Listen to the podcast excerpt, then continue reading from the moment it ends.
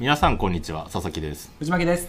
今日も HR コムラジオを始めていこうと思います。イェイ。このラジオは人事 HR 周りの話題からビジネスや社会全体のテーマを題材に、えー毎週月曜夕方に配信しているラジオです。はい。はい。では早速はい。はい質問の読み上げお願いします。はい。えー、本日の質問です。はい。5人の部下を持つマネージャーです。うん以前から若い人たちのマネジメントの仕方に苦慮し、はいはい。それがテレワークになりより苦しんでおります。苦しんでますね。いい方法があれば教えてください。なるほど。ということですね。これはもうみんな知りたいっすよね、うん。まあなんだろうな。難しいですね。そうですうね、ん。これ最近はい。いろいろ心周りは勉強してるんですけど、はいはいはい。あのいいアイディアというか、はいはい。考え方というかノウハウが浮かびまして、うんうん。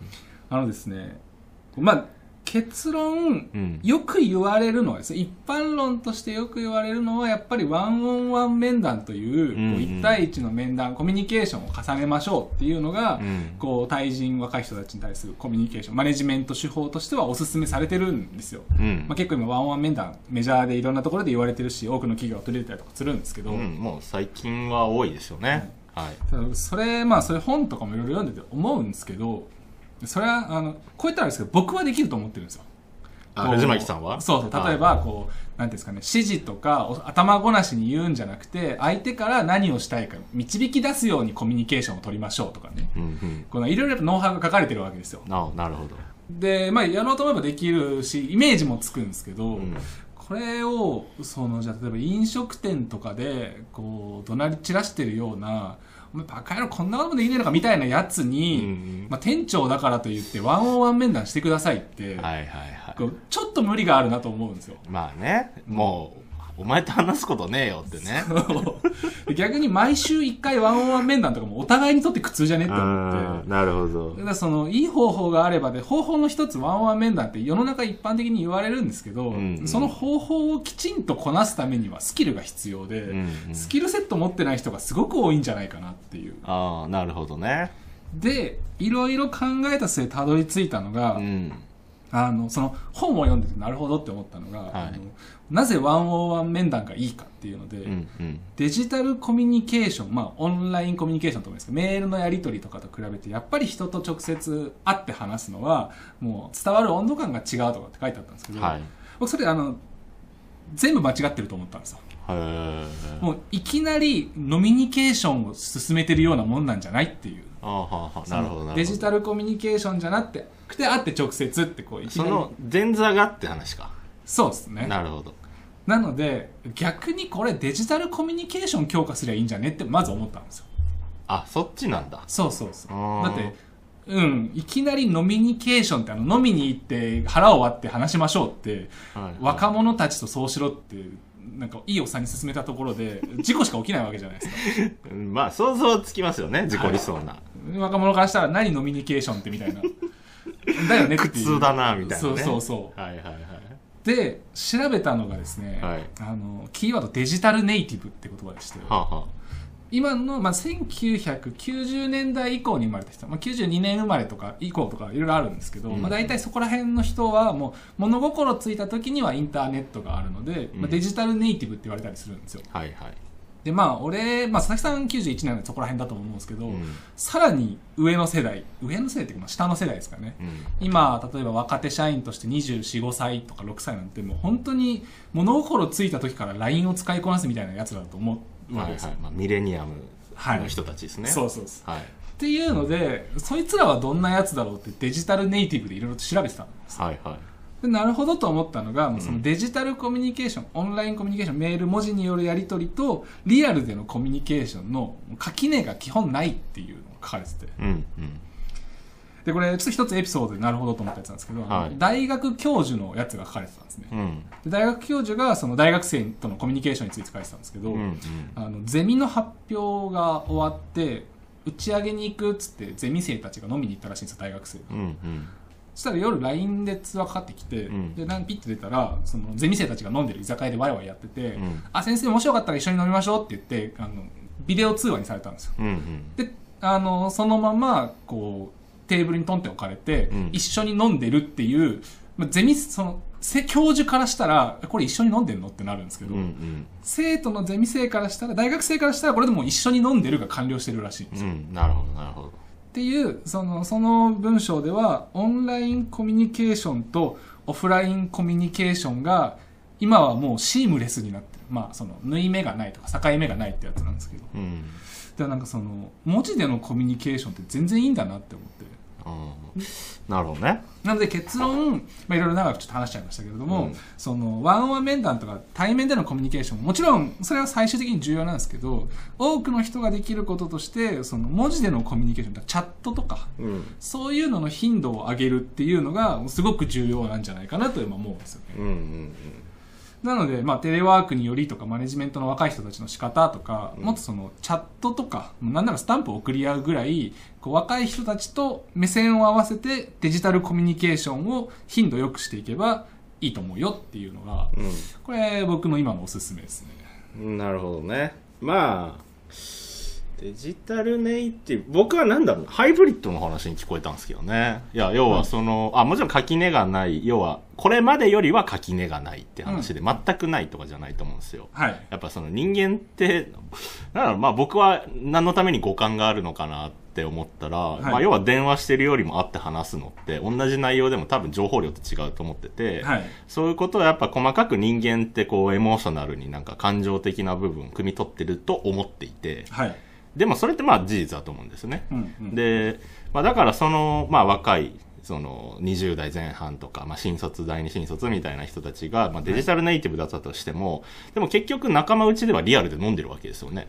そうですね。そうそう。だからじゃあそれってもうじゃあね、みんな LINE つないでとか、はい。ウェブ上で飲めばいいじゃんって話だけどそうじゃないコミュニケーションがあるじゃないですか。はい。で、まあ、だからなんかハイブリッドなのかなっては思うので、はいえーはいそうですね。だえーっとね、そう思うのが、まず、ワンオンワン面談って本当に大切なことだと思うんですね。はいはい。それを一切否定するつもりはなくて、うん。ただ、いきなりワンオンワン面談しましょうって現場に導入しても、うん。こう、スキルセットの不足とか、うん。若い人たちの感性で、え、いきなり何ですかみたいなのとか、こう、難しいと思うわけですよ。そうね。なので、えっと、その前の段階に、そうそう前座ですよねだから。そうそうそう、はい。前座に、こう、心的距離を近づけましょうっていうのがあるいと思っててやそうそうそその心的距離を近づけるのって基本交流の回数だと思うんですけど、う、うん、この回数はこう対面で話した回数じゃなくデジタルコミュニケーションも含めた回数だと思うんです、うんうん。だからチャットとかでこうピンピンピンピンあの定期的にやっとくとあえていろいろとリアルで1週間に一度対面で30分話すとかじゃなくても、うん。この距離が近づくのでうん。そういうのを踏まえていってからのワンオンワン面談っていうのがおすすめっていう感じですね。うん。そうですね。まあだからこれって、まあ、ちょっと先週のそのはい。ネットフリックス的な話の、うん。えーっとまあつなぎにもなるかもしれないんですけどやっぱはい。りまあそれも日本的な文化も僕は背景にはあると思っててはい。日本のなんか、まあ、形っていうのうんって、結構業績評価結構っていうか業績評価だったと思うんです。はい。要は数字をあ営業だったら数字与えられて、うん。それがこう達成できたかできなかったかみたいな、はい。それであのじゃあボーナス上がるよとか、はい。昇進するよとかなんかそう言うとみんなあそうだなと思いますよね。はい。でまあ間接部門も要はアウトプットだったり、まあ、それも要は、えー何かしらの結果じゃないですか。はい結果があるからお給料上がるよとか、うんうんえー立場が上がるよっていうはいそういう話なので、だから日本的なマネジメントって結構僕合理的にやってきたんじゃないんですかって思うんですよ。はい。もっとやれよとか、もっと頑張れよとか、はい。じゃあこの数字達成するためにはどうするべきかとか、このプロジェクトうまくいかせるためにはっていう、なんかその、すごく仕事上の合理的なコミュニケーションとかマネジメントが多かったと思ってて、はい。で、多分それを受けてきた当時メンバーだった人たちが今マネジメント側に立ってるから、うん。えーそのやり方がマネジメントだと思ってて、はい。だけどその、まあ、若い世代からすると、えっと、え、それって何なんですか？え、まず、なぜ前提として、はい。なんかあなたに詰められることを僕たちは嬉しいと思ってるんですかとか、はい。えっと、すごい嫌なんですけどとうんか、で、アメリカのマネジメントって、やっぱり部下の成長が一つポイント高かったりするので、はい。あの、割と、なんだろう、合理的なマネジメントってあんましてないわけですよ。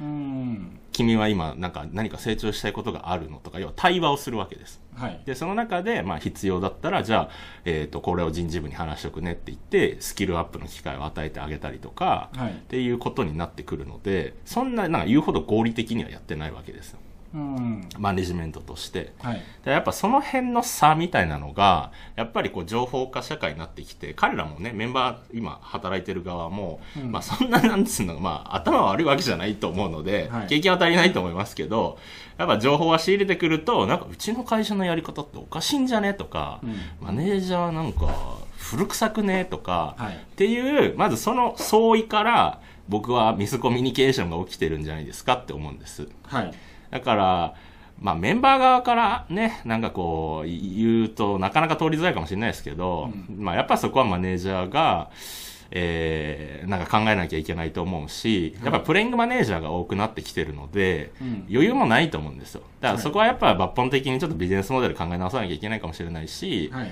えーまあ会社として考えるべき内容にななってくると思うので、はい。まあ難しい問題ではあると思うんですけど、うんうんはい。そうですね。まあ今あのアメリカではって多分ネットフリックスではとかですかね。多分アメリカ全体で見るとやっぱ数値管理の方が、まあそこは合理ななんですかね。こう価値観が多様化する中で誰でも分かりやすいようにっていうのが基本メインだと思うんで、まあでも聞いたのは僕、まあちょっとバイネームで言うとあれですよ、戦略コンサルとかですよ、大手の。うーん。あの、まあ皆さんが知ってるような、はい。はい、とこですけど。うーん。だから、それはなんか文化なんだなと思うし、まあはい。実際にそういう外資の、えっ、と、戦略コンサルで、うん。えっ、と、働いてるのって、まあ日本人の人たちですけど、はい。別にその、まあ僕はどっちかというとメンバー側から話を聞いたので、うん。まあなんかすごいいい文化だなっていう印象ですね。そうなんですね。はい。だから意外、だった感じですね。まあなんだろうな、その、まあそういう側面もあるのかなって思うので、はいだから、えっと、合理的に何かをする前に、うん。まずこう、お互いに人間として信用し合わないとはい。難しくないですかって。で、そこが築き上げた上で、101っていうものが機能すると思うし、うんうんはい。えーまあ、マネジメントに最終的につながっていくっていう、はい。あの、そういう話だなって思ったんですよ。はい。はい。だから、まずマネージャーがすべきことって何ですかと思って、なんかその時間がないとか一旦置いといて、はいあの、知りに行くって作業だと思うんですよ。はいその、相手がどういう人間なんですかって言った時に、うんあいつがどういう人間かなんて考えたこともなかったな、みたいな。はいえって話だし。そうですね知りに行くのは大事っていうのは僕も本当に思いますねなんか、はそうデジタルネイティブっていうのを中心にいろいろ調べた時に、うん。あその明確に価値観というか、まあ、世代というかこう明確に違うんだなって思ったんですよ文化がうん。でその明確に文化が違う人たちとコミュニケーションを取らなきゃいけないわけじゃないですかうん。それは相手の文化を理解するところからスタートだよなってやっぱ思いますねうん。うん。でその文化が違う人をなんかこう自分の常識の中でマネジメントしよう管理しようとしても、うん。やっぱそれ不満がたまるしうまくいかない、ミスコミュニケーション多いと思うので、うん。先に相手がどういうの人なのかっていうのを考えて、うん。でまあその中で僕の中で一番一番っていうかこう特に重要なのってやっぱ直接顔を合わさなくても文字のコミュニケーションでかなりの信頼度親密度をこう得ることができるって一つ文化だと思うので、うん。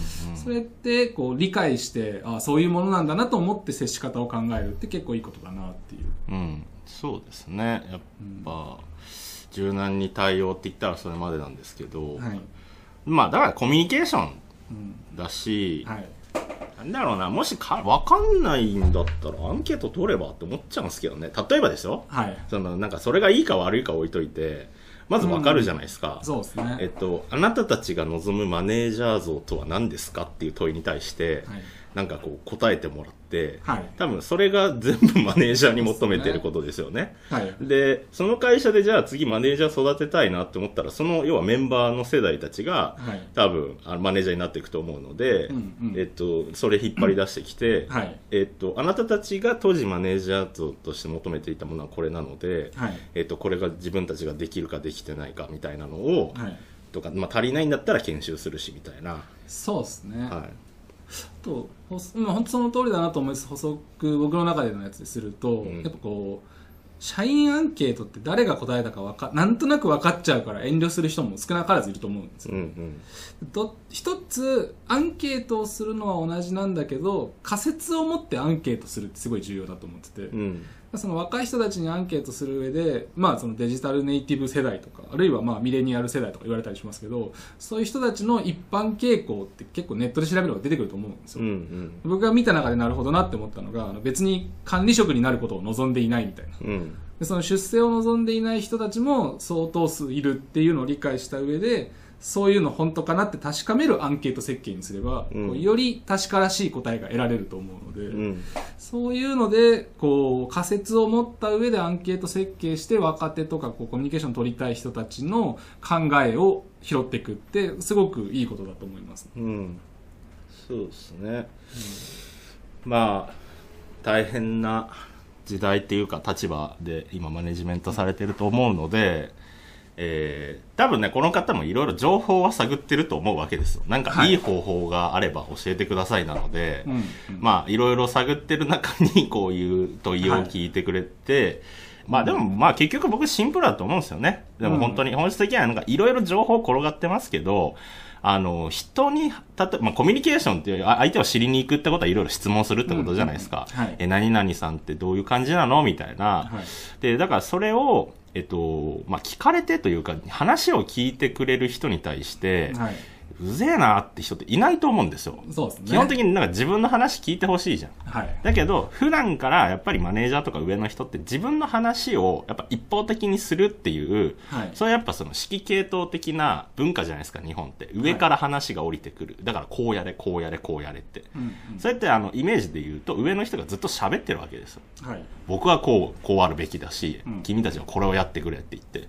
でだから意見なんてない言ったところで、なんかどうせ話聞いてくれないじゃないですかっていうどうせが生まれてると思うんです、どっかに。うんうんだからそういう部分を、いや、ちゃんと聞くよって言って、掘り下げてあげて、はいで、なんかそれただ聞いてるだけで、なんかあの何も決められないとかになったら、それは脳なしなんですけど、はいはい。あのーっていうなんかシンプルなアクションな気しますけどね。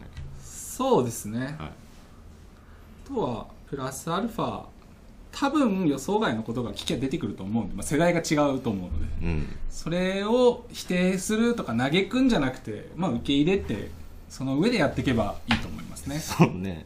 まあちょっと話しながら、いや、ちょっとマネージャーばっか大変だなと思って、でもね、あの、でもねっていうか、まあ、まあちょうどこの前、はい。まあ、えっ、と、マネージャーの同級生がいて、はい。まあちょっと話してたんですけど、あの、まあいわゆるこうモンスター部下みたいな、まあはい。大変なやつもいるらしいんですよ。はい。あの、大手になるとね。はい。で、まあそいつはまあ今、拠点任されてて、はい。で、その中でなんかやってるらしいんですけど、まあ、20代、まあ、第二新卒とか、まあ、そんぐらいの年だと思うんですけど、すごいなんかあの、なんていうのかな、何に対しても納得できない人間がい、子がいいたらしくて、はい。で、なんかある日突然彼がなんか展示会かなんかの帰りかな、なんか会社戻ってきた瞬間になんか、うわーとかってなんか、やばいやつそうそう、ちょっとなんか言っちゃったらしくて、はい。で、なんかこう胸ぐら掴んできて、はい。なんかそんなんだからあんたに誰もついていかないんすよとかって言って、はい。あの、もう常軌を逸してるじゃないですか。はい。でも、そうい、まあ何人かちょっと話してたんですけど、はい。そいつだけじゃなかったんですよ。ああ、いるよねとか、なんかその、あるあるみたいな感じになってて、はあはあはそ、そんな世の中になっちゃったのとか思っちゃって、まあ、はいまあ、たまたまかもしれないですよ。で、なんかその、要は、マネージャーが、なんか納得できないからって言って、はい。なんかすごくこう、内容は、えーないような話をふ、はい。みんなに吹き込んで、それであの、ひえーマネージャーを孤立させようとか、はいはい。でもそういうやつって、まあ、前に聞きましたけど、大抵何の仕事もしてないやつらしいんですよ。はいはい。なんかもう、することないんで、そんなんばっかとか、なんか政治にばっかり噛みつくようなやつみたいな、はお前なんかやってんのみたいな。だまあそういう傾向がちょっとあるっぽかったんで、はい。そうなったらもうね、あの人事に相談して、えーお疲れさんしてもらうしかないっすよね。若年性窓際族みたいなポジションに追い込めばいいんじゃない？そう。やっぱそういう人間を取っちゃったのは、まあ、人事の責任ですからねね。本当にどこ見て採用しとるねんって話だからね だからね、現場からするといい迷惑というか、あの、本当に組織おかしくなっちゃうんで、そういう人間一人いると。はいだからそういう時は、あの、苦しまずに、はいえー、切ると。そうですねはい。まあね、なかなかこう、ね、会社で採用してから、こう、クビにするっていうのが難しい時代なので、まあ、それでもね、たとえ、なんか、いや、まあ、辞めてもらうにお金積んでも生産性は上がると思うので、はい。えー、もういいんじゃないですかって。そうっすね。はい。で、取った人事を降格させてくださいっていう。うん、はい。でいいと思います。まあ、ちょっとね、あの、余談でしたけど、はい。えーまあ、そういう人もいるし、はい。でもまあ、そうじゃない人たちが大半だと思うので、はい。はい、あの、そうなってきたら別にわがまま放題してる人間に対して寄り添えって話じゃなくってはい、えっと、まず、マネージャーが寄り添うっていうトライをしてって、はいそれでもなんかあの、異常な人間であれば、それはちょっともう、蓋するしかないので、はいあの、っていう話だと思いますね。そうですね確かにです。はい、では、えー本日の格言ですねはい。本日はですね、はいはい孫子という方、まあ、孫子の兵法っていうのが有名だったりもしま有名な。はい。そこの一節にある言葉で、はい。えー彼を知り己を知れば百戦危うからずと、うん、素晴らしい言葉ですね。まあ、戦うわけじゃないと思うんですけどいずれにしろコミュニケーションにおいて良好な関係を築くその争わないいい関係を築くっていう意味ではやっぱり相手を知るっていうのはとても重要なことだと思ってまして、うんうん。まあ、その中で本当になんてもう5歳変われば世代違うと思うんですよね、うんうん。懐かしい話題とかアニメの話とか5歳変わると本当に通じないくなるんで、うん体感的にも。でまあ相手がある程度離れていればもう全然違う文化圏の人というぐらいに思って相手に寄り添って話聞いて相手の価値観を確かめて、うんそれに合うコミュニケーション方法をやっていけばいいんじゃないでしょうか、うん。というふうなお話ですね。そうですね。確かに。まあだから、その、まあ相手を知る前に己を知り、あ、彼を知る己己を知りか。はい。だから、あの、なんでうまくいってないんだろう、俺っていう、ん。その自分をこう客観視してれば、はい。僕ってなん僕はなんかおのずとアクションって見えてくると思うので、あ、い。あいつらのことあんま知らないなだったりとか、うん。だからそれってあの、まあある意味こうメタ認知的な話ですごく僕は重要な時代になってくると思うので、はいだから、まあ、彼らを知ることもそうなんですけど、その前に自分自身のことを客観的に見る癖、それは、あの、毎日感じ取らなきゃいけないと僕は思っているので、はい。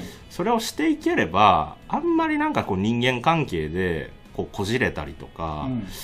なんか難しいなって思うことってないと思うので、はい。それはあの個でねやる分にはもしかするといらないのかもしれないですけどやっぱりうん。組織でやっぱね生きていかなきゃいけないと思うのでそうですね。はい、あのそこはなんだろう。日々磨き込んでおけばすごく楽になっていくんじゃないですかって思います。はい。えーでは今回はこの辺りで終了とさせていただきます、はい。皆様からのたくさんのコメントレターフォローをお待ちしております。お待ちしてます。それではまた次回ありがとうございました。ありがとうございました